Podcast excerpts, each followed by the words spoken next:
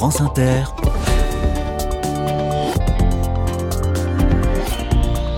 Dorothée Barba. Bonjour à toutes, bonjour à tous. Nous passons la semaine en Ardèche et je dois dire que j'étais impatiente d'arriver à ce département, pas seulement parce que c'est le plus beau de France, mais parce que j'ai une BD formidable à vous conseiller.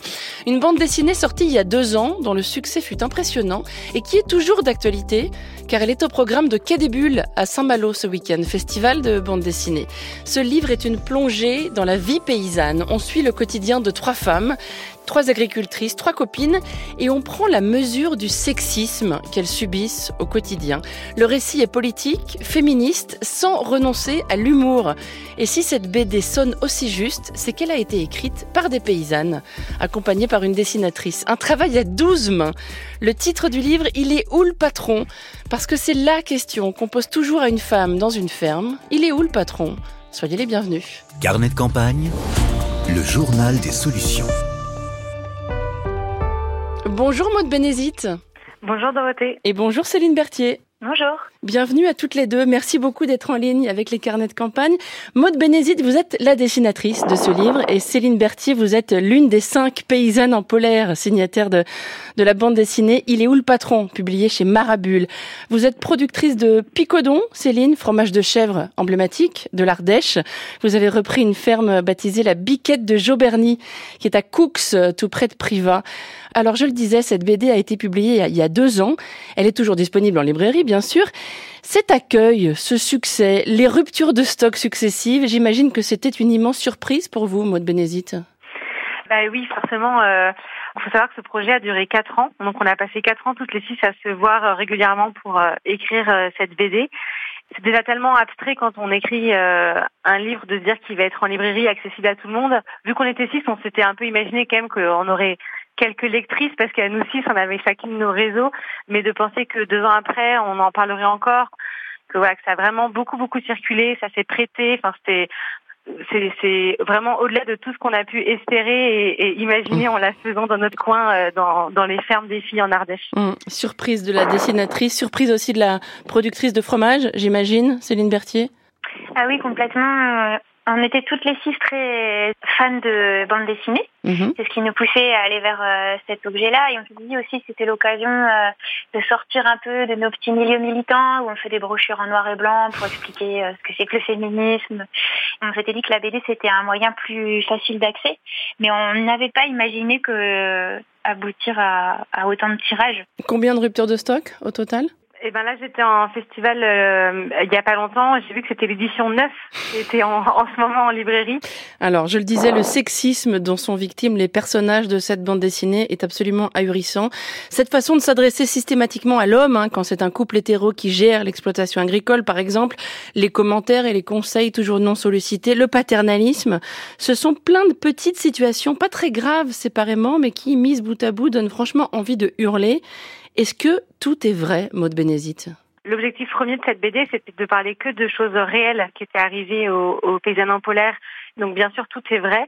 Euh, après, on a décidé de faire une fiction. Donc les trois personnages principaux de notre BD sont fictives, mais tous le, les dénouements sexistes de chaque scène sont des vraies phrases euh, qu'on a récoltées euh, pendant ces, ces quatre ans d'écriture. Hum. Racontez-nous par exemple, Céline Berthier, une anecdote qui vous est arrivée à vous et qui figure dans la bande dessinée. Mais alors j'ai très envie de parler euh, de, de, la planche euh, sur le dressage de chiens. Ah, magnifique. Où en fait, euh, oui, où en fait le, le dresseur de chiens était quelqu'un de très viriliste qui voulait une soumission totale de l'animal à son maître et euh, qui m'a pas du tout prise au sérieux parce que je, il disait que j'avais une voix trop pour dresser un chien, que j'étais pas assez autoritaire. Euh...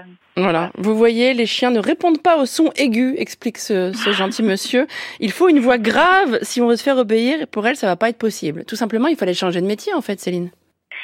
Oui, c'est vrai qu'on n'a pas beaucoup de modèles. Euh, on dit que la profession se féminise, mais en fait, c'est un peu tirer des conclusions hâtives sur les chiffres, parce qu'en fait, ça fait plus de dix ans qu'il n'y a que un quart des chefs d'exploitation qui sont des femmes aujourd'hui en France, et en fait, plutôt la situation, elle stagne. Mm. Et on n'avait pas beaucoup de, de, modèles euh, pour s'installer. Moi, quand j'ai voulu m'installer, ma mère, alors que sa mère était paysanne, elle m'a dit que c'était pas un métier pour une femme. Ah oui, votre mère vous a dit ça le matériel n'est pas dimensionné, euh, la considération sociale elle n'est pas là, on nous regarde. En fait, on est un peu dans une impasse parce que à la fois on peut être retrouvé glorifié à faire un métier d'homme, par exemple quand on est sur le tracteur, et en même temps, euh, on s'attend à ce qu'on occupe des rôles euh, plus de la partie administrative, le soin aux animaux qu'on ne voit pas forcément, comme faire téter, traire.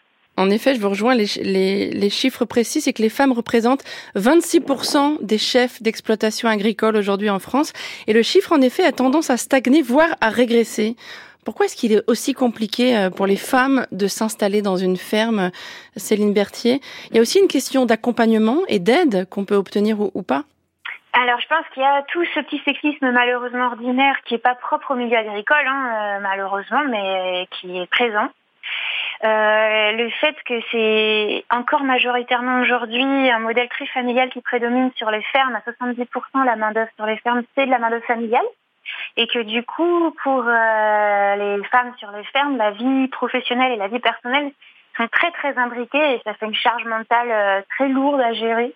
Et la journée euh, des paysannes, elle est hyper fractionnée. Je crois qu'il y avait une étude qui montrait qu'en moyenne, on faisait 28 tâches par jour et que les hommes, on était plutôt à 12 ou 14. du coup, c'est vrai que ça fait pas la même satisfaction à la fin de la journée non mm. plus, quoi. Sinon, après, il y a tout le, sexisme ambiant de la part des institutions. On voit Jo euh, au début de la BD qui arrive et en fait, elle n'est pas du tout prise au sérieux parce qu'elle veut s'installer seule.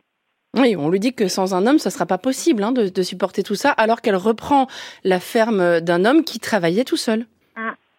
Comment ça se passe chez vous, la répartition des tâches, Céline Berthier, pour la fabrication des fromages? Bah Alors moi, j'ai la chance d'être associée avec une super associée qui s'appelle Marceline. Et du coup, la question euh, de la répartition genrée des tâches ne se pose pas. Et je trouve aussi que euh, ça, on s'encourage beaucoup pour des tâches qui peuvent nous paraître difficiles. Par exemple, prendre en main le tracteur, euh, faire des manœuvres. Je pense que s'il avait été associé avec un homme, j'aurais pas osé le faire. Aussi parce qu'on n'a pas eu le temps d'apprendre en fait dans notre socialisation. Nous, on n'a pas joué à ça. nos pères, moi, mon père, il m'a jamais pris sur le tracteur en fait. C'est toujours mon frère qui montait. Et du coup, prendre le temps d'apprendre alors qu'on a une ferme à faire tourner, c'est trop tard en fait, et on ne le fait plus. Alors que les mecs euh, quand ils sont installés sur une ferme, même s'ils savent pas, ils vont prendre remorque et ils vont dire moi je vais y arriver. A toujours des témoignages qui vont dans ce sens-là. Euh, je rebondis sur euh, quelque chose que, que, vient de dire Céline, euh, Maude, le sexisme qui n'est pas que dans le monde agricole. C'est une évidence, mais on a dû beaucoup vous le dire. Hein. Euh, c'est pas une particularité de ce milieu-là, le machisme que vous décrivez dans la bande dessinée. Eh ben, moi, quand je suis arrivée dans le projet, donc c'est c'est vraiment une idée qui est venue des paysans polaires de faire cette BD, et on s'est euh, retrouvé avec Céline euh, euh, qui m'a proposé ce projet. Et moi, j'avais vraiment au début cette impression que j'allais, euh, grâce à mon dessin, porter la voix des paysans polaires, mais que ça me concernait pas forcément ce sujet.